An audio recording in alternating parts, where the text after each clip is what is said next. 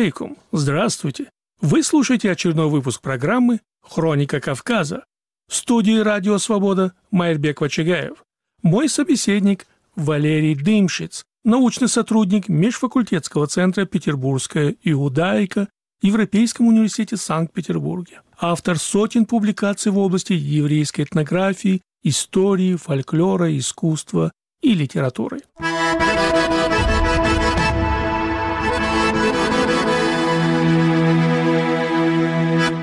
Горские евреи – субэтническая группа евреев северо-восточного Кавказа. До середины XIX века жили преимущественно на юге Дагестанской области и на севере Бакинской губернии Российской империи.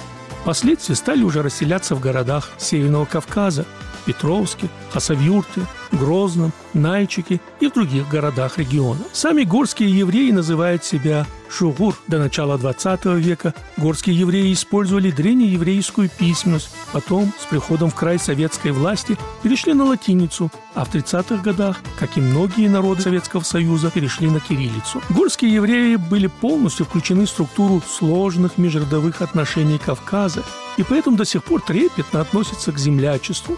По своему укладу жизни они схожи с горцами Северного Кавказа, и именно поэтому они являются неотъемлемой частью региона и истории Северного Кавказа. Для того, чтобы узнать чуть больше о горских евреях, мы поговорим с нашим гостем, который любезно согласился ответить на наши вопросы.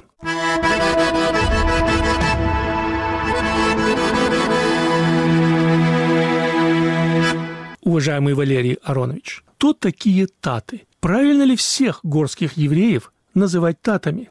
Термин – это собирательное название ираноязычного населения Восточного Кавказа и Закавказья. Честно говоря, само это происхождение этого термина, оно не столько этническое, сколько социальное и носит в себе некоторый отчасти уничижительный характер, потому что словом «тат» обычно обозначали оседлое земледельческое, как правило, ираноязычное население, находящееся под властью тюркских феодалов. Ну, вообще говоря, слову «тат», например, родственно слово «таджи». Да, мы понимаем, что вот оседлое ираноязычное население Средней Азии, которым управляли тюрки-узбеки, да, узбекские феодалы, ханы там и так далее. А на на Восточном Кавказе на татском языке, или точнее правильно сказать, на татских языках, на группе родственных диалектов говорили люди разных вероисповеданий. Большая часть из них была и остается мусульманами. Это ираноязычное население в основном современного Азербайджана. Небольшая группа была так называемых армяно-татов, то есть людей, говоривших на одном из диалектов татского языка и при этом исповедовавших э, армян армянскую апостольскую версию христианства. И, э, собственно говоря, некоторая совокупность диалектов татского языка была присуща горским евреям. Понятно, что все эти группы образовывали различные этносы, потому что они проживали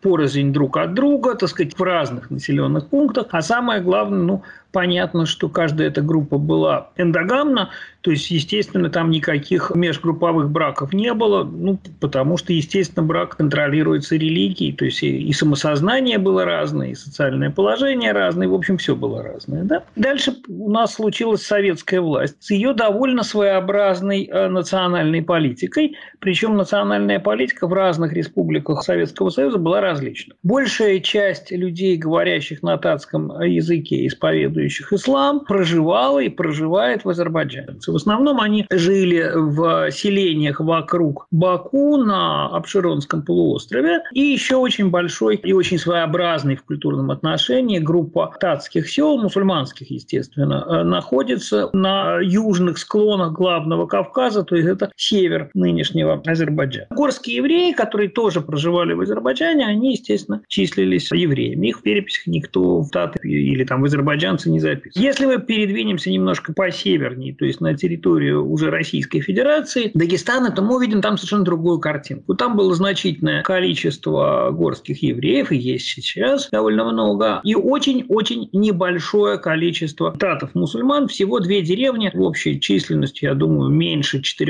тысяч человек. Значит, внесение в перепись группы, даже очень немногочисленные, вот слово «таты», представляло никакой трудности. Таким образом, в советских переписных листах на территории Республики Дагестан появилось слово «тат». Сороковые годы, точнее говоря, после Второй мировой войны, когда в конце 48-го, в 49 году произошел такой мощный поворот советской национальной политики, советская власть перешла к политике открытого государственного анти- антисемитизма очень жесткого. Группа интеллигенции горско-еврейской, писатели, журналисты, так сказать, интеллектуалы местные, сообразили, что у них есть замечательная возможность вывести своих сородичей из-под, в общем, больших неприятностей. И они обратились к советским властям с следующей замечательной идеей. Они сказали, что поскольку, как известно, религия – это вот все пережиток, нет никакой религии, то определяющим фактором для кодификации нового советского этноса является не вероисповедание, а язык. И что, мол, вот наши предки раньше, кто-то исповедовал ислам, кто-то иудаизм, кто-то там еще что-то, это все совершенно не важно, но мы в первую очередь определяем себя по языку, а не по вероисповеданию, сейчас это все несущественно, и просим поменять нам паспорта и записать нас статами. Что, собственно, и было проделано. Таким образом, оказалось, что на Северном Кавказе появилась весьма многочисленная группа, у которых в паспортах было написано слово «таты», признанное в этом качестве советским правительством, соответствующими там льготами и благами, газетами на языке, журналом «Ватан Савитимо. Советская Родина» на татском языке и так далее, и так далее. Потом эта мода, так сказать, если так можно выразиться, из Дагестана перекинулась на другие республики Северного Кавказа, Чечню, Кабардино-Балкарию и другие местности, где жили горские евреи. В результате получилось, что если у человека в паспорте, в советском паспорте, в графе «национальность» было написано слово «тат», то э, с вероятностью 1 к 10 это был горский еврей. Потому что, собственно, татов-мусульман на Северном Кавказе, в Дагестане было очень-очень мало. 10 раз большей вероятностью это был горский еврей, который вот таким образом был паспортизирован. Как только, значит, советская власть приказали долго жить, естественно, от этого названия все с легким сердцем отказались и сейчас его не используют в обиходе. А что касается записи в паспорте, то, как вы знаете, сейчас в российских паспортах национальность не указывают. Поэтому это слово, в общем, более или менее ушло в прошлое.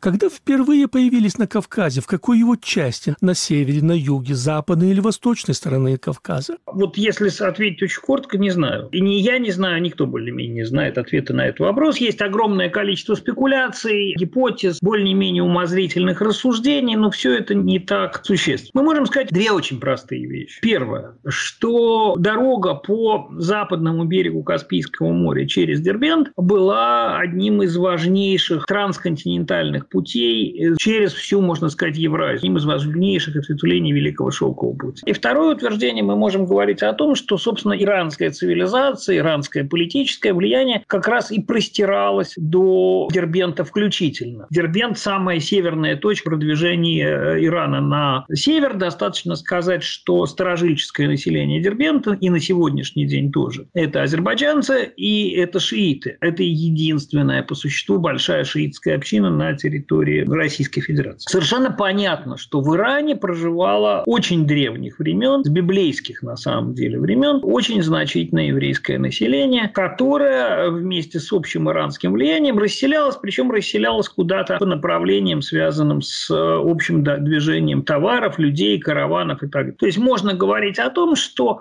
э, на протяжении очень длительного времени неоднократно какие-то миграционные волны приносили еврейское население к подножию, так сказать, Кавказа, к этим самым Каспийским воротам. В частности, уже ближе к нам мы знаем, что довольно значительная была еврейская миграция на Восточный Кавказ из Иранской области Гилянь, то есть с южного берега Каспийского моря. Это где-то 17 и начало 18 века. Но нигде не сказано, что это была единственная миграционная волна. Несомненно, были какие-то миграционные волны и раньше, но документально мы это никак подтвердить не можем в окрестностях Дербента, примерно в 10 километрах от Дербента, было еврейское поселение Абасово, заброшенное в настоящий момент, несуществующее, сейчас-то урочище просто, где сохранилось очень старое еврейское кладбище, самое старое надгробие, там датировано примерно концом 17 столетия. А никаких более ранних материальных свидетельств у нас нету, из чего, собственно говоря, не следует ровным счетом ничего. Евреи а, жили вокруг феодальных государств,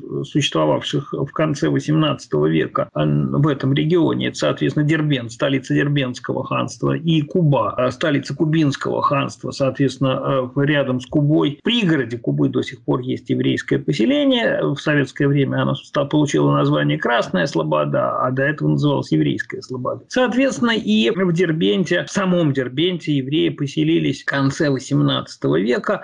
В средней и северной части Дагестана ситуация качественно изменилась в середине XIX века, когда еврейское население в ходе Кавказской войны, Кавказская война, естественно, повысила градус э, религиозной нетерпимости, в общем, для Кавказа не характерный, вынуждено было бежать под защиту русских гарнизонов, и тогда, собственно, появились значительные по численности э, еврейские общины, горско-еврейские общины, я имею в виду, в русских крепостях. Как быт и менталитет горских евреев отличается от быта и менталитета других кавказских горцев. Во-первых, горские евреи – это этноним, это название одной конкретной этнической группы, а слово «кавказцы» – это собирательное название множества разных народов, говорящих на разных языках, исповедующих разные религии. Да? То есть это ну, как бы несопоставимые множество. В традиционных кавказских обществах в общем и целом, помимо институциональной религии, э, той или иной версии ислама, христианства или вот иудаизма, всегда большую роль играло обычное право, то, что называется адат. Безусловно, горские евреи были вписаны в систему адатов, и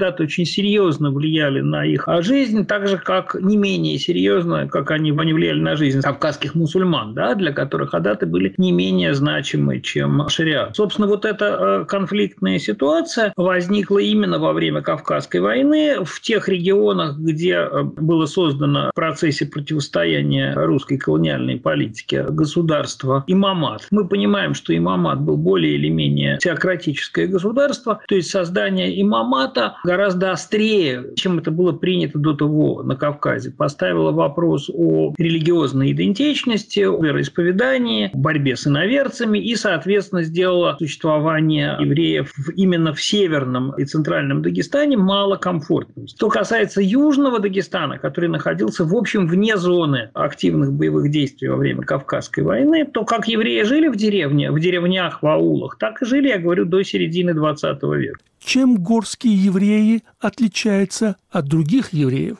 и прежде всего Ашкенази? То, что мы называем евреи, еврейский народ представляет собой полиэтническую общность. Так же, как когда мы говорим, не знаю, о мусульманах, мы, э, сказав слово «мусульмане», совершенно не подразумеваем, что эти люди, исповедующие ислам, все говорят на одном языке, ведут одинаковый образ жизни там, и так далее, и так далее. Понятно, что дистанция культурная, языковая, экономическая, историческая, какая хотите, ну, я не знаю, между польскими евреями скажем, евреями Марокко примерно так же велика, как между э, населением Польши и населением Марокко. И одним из множества таких еврейских этносов, которые существовали когда-то или существуют сейчас, вот являются горские евреи. Они исповедуют, безусловно, иудаизм и во многом разговаривают до сих пор на своем собственном языке. То есть э, еврейской версии татского языка или еврейских диалектах татского языка. Понятно, что условия существования на социальные условия существования на Кавказе, мягко говоря, отличались от таковых в Европе. Скажем, европейские евреи в основном были городским населением, занимавшимся торговлей и ремеслом, ну, вот типично городскими занятиями. Абсолютное большинство горских евреев еще там 100 лет назад, а тем более 150 лет назад, занимались земледелием, они были крестьяне, то есть ну, просто разные социальные практики. В общем, это два разных этноса, мягко говоря, друг на друга не очень похожих. Говорит радиостанция «Свобода». Вы слушаете первую программу «Радио Свобода». «Радио Свобода» в этом году исполняется 70 лет.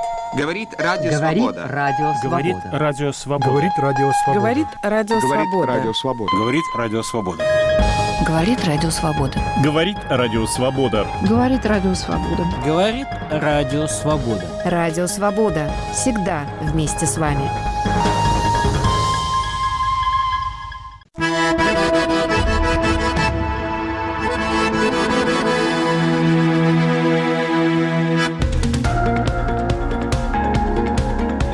Самые интересные актуальные события в блогах и социальных сетях. Споры, шутки, мемы. По понедельникам и четвергам с вами в эфире Аля Пономарева. Цитаты «Свободы» – звуковая версия популярной рубрики сайта «Свободы» в 20.32 с повторами в течение недели.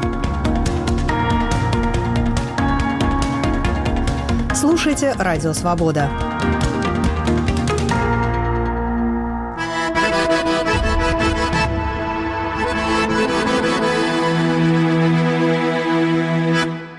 Студии «Радио Свобода» Мэрбек Вачигаев и Валерий Дымщиц, научный сотрудник Межфакультетского центра «Петербургская иудаика» Европейском университете в Санкт-Петербурге.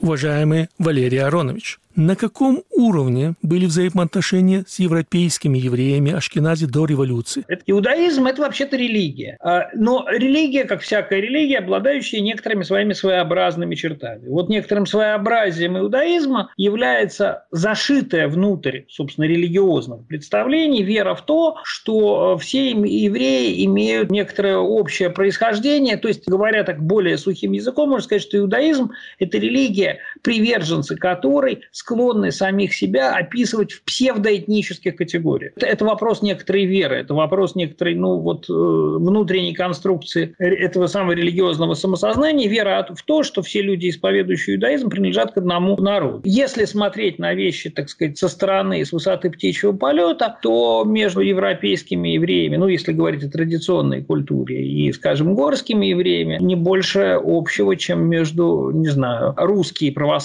и грузины православные. Ну и что? Ну, есть как бы общность самосознания, связанная с конфессиональной близостью. Но есть как бы много что отличает из того, что и отличает. Грузины живут на Кавказе, в европейской России живут русские. Те и другие исповедуют православие. Там европейские евреи жили, так сказать, искони э, в, на Украине, в Белоруссии, в Польше и так далее, а на Кавказе жили горские евреи. И грузинские евреи, кстати, тоже другая этническая группа, совсем отличающаяся от горских евреев. Каково этническое самосознание горских евреев? Кем они себя ощущают, кавказцами или евреями? Что касается того, кем они себя больше чувствовали, евреями или кавказцами, мне, опять же, сложно ответить на этот вопрос, потому что мне кажется, что эти э, категории лежат немножко в разной плоскости. А вот самосознание кавказское связано с определенным каким-то регионом, определенным, ну, общей, региональной, да, характерной для Кавказа культурой, а горские евреи, осознание себя евреями, это, с одной стороны, религиозное самосознание, с другой стороны, этническое. Ну, вот мы знаем, что, вообще говоря, Кавказ – это в высшей степени полиэтническая территория, да.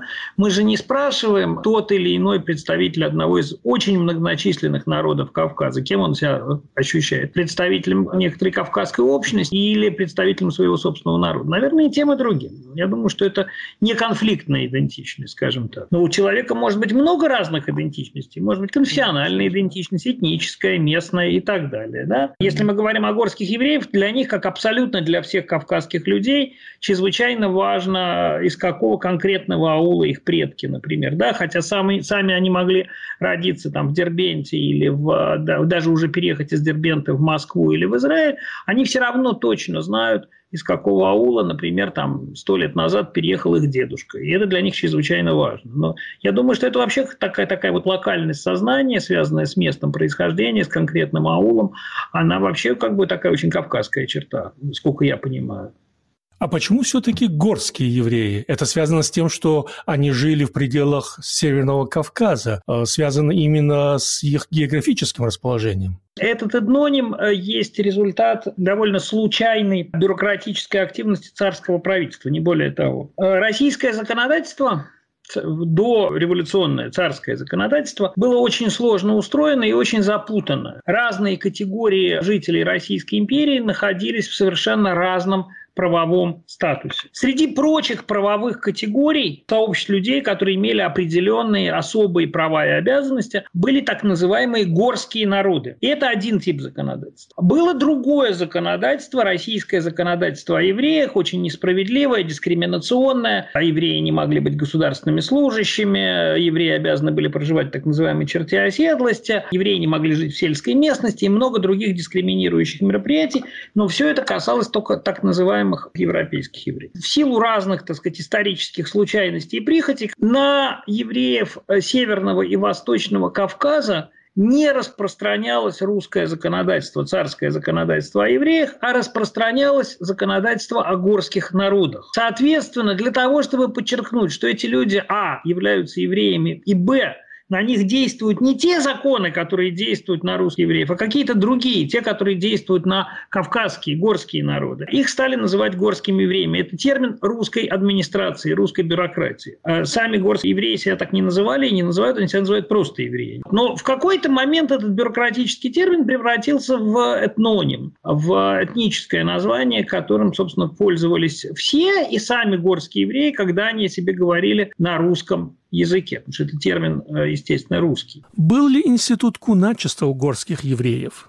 Абсолютно, потому что, еще раз, э, институт куначества связан с э, вот этой системой адатов, то есть обычного права. Евреи были, как и все остальные кавказские, ну, скажем так, аборигены, исконное население Кавказа были вписаны в систему адатов, а значит и в систему куначества. Во второй половине XIX века в регионе появляются европейские евреи, ашкенази. Какие были у них взаимоотношения с горскими евреями? И относительно синагог. Горские евреи посещали синагоги Ашкенази или наоборот представители этой ветви еврейства Ашкенази могли ли посещать э, синагоги горских евреев? Безусловно, разница была очень большая, а контактов до известного момента, где-то до середины 20 века, было очень мало. По понятным совершенно причинам. Одна причина совершенно бытовая. Европейские евреи, ашкеназы, которые прибывали на Северный Кавказ, сначала это были просто солдаты русской армии, потом люди, которые туда приезжали по каким-то, так сказать, хозяйственным интересам, торговать, заниматься ремеслом, еще что-то такое делать, да, ну вот какое-то перемещение внутри империи. Я могу сказать, что, например, вот моя семья семья, семья моей бабушки, они уехали из Беларуси в Баку, в Азербайджан, в Баку в 1906 году, ну, что называется, в поиск лучшей жизни. Бабушка моя родилась в Баку, то есть я тоже до известной степени как бы кавказский человек. Безусловно, не воспринимали э, горских евреев как евреев, и в свою очередь горские евреи э, не воспринимали этих европейских переселенцев как своих единоверцев. По очень понятной причине. Они выглядели по-разному. Да? Горские евреи носили кавказское платье, европейские евреи более-менее одевались так же, как все остальные мигранты из европейской России. России. Да? Горские евреи в начале 20 века уж точно, как правило,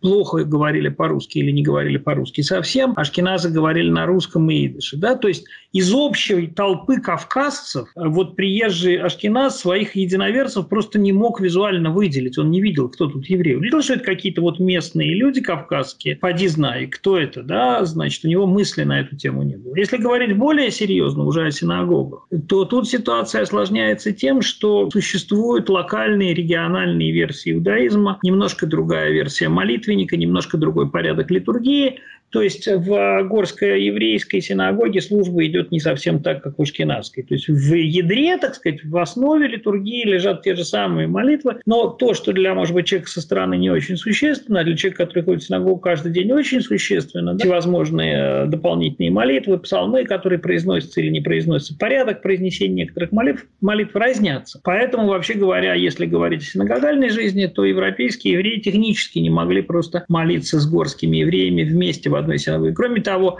чтение э, молитвенника фонетически разное, напевы синагогальные разные, да, каждый молится так, как он привык. Поэтому по мере появления европейских евреев на Кавказе появлялись ашкенадские синагоги, помимо горско-еврейских синагог. То есть, как правило, в большом городе, типа там Грозного или Тамирхан-Шуры, была и горско-еврейская синагога, и Ашкенадская синагога. Это были, ну, вот разные молитвенные учреждения. Были ли на Северном Кавказе еврейские погромы, как они были во многих частях мира? На Кавказе не было большого, как вообще о Кавказе в целом, большого количества еврейских погромов. Единственный, может быть, был довольно заметный погром в Кутаисе во время Первой русской революции, но там речь шла именно о грузинских евреях. Это другая этническая группа. И ответ на вопрос, почему не было значительных погромов на Северном и Восточном Кавказе, тот период, когда происходили погромы в Российской империи, то есть прежде всего, я говорю, пик погромной активности – это первая русская революция пятый-седьмой годы. Да? Дело в том, что погром, как всякое такое насилие, в том числе насилие с отчетливой экономической подоплекой, должен иметь какие-то характерные социальные причины. Для того, чтобы кого-то громить и грабить, нужно, чтобы этот кто-то очень сильно отличался и образом жизни, и, что называется, был отделен не только религиозными, но и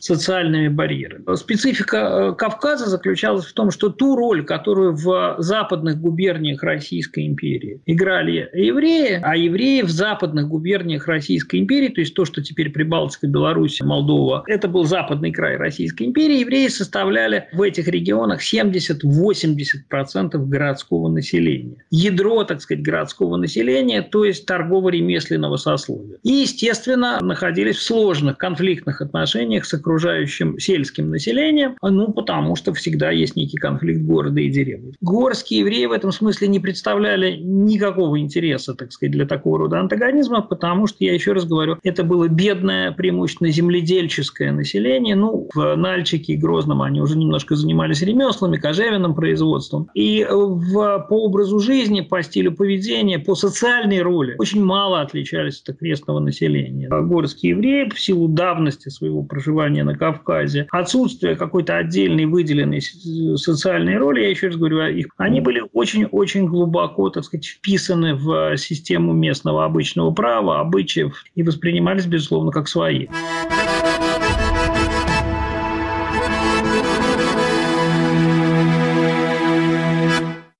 Горские евреи, по их словам, немного отличаются от привычных евреев. Чуть иначе проводятся общепринятые обряды, например, свадьба, обрезание, похороны.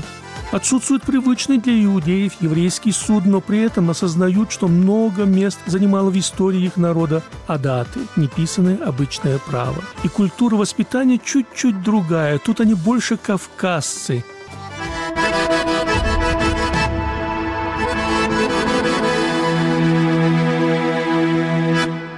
студии «Радио Свобода» Майербек Вачигаев. Гостем очередной программы «Хроника Кавказа» был Валерий Дымщиц, научный сотрудник Межфакультетского центра «Петербургская иудаика», автор сотен публикаций в области еврейской этнографии, истории, фольклора, искусства и литературы.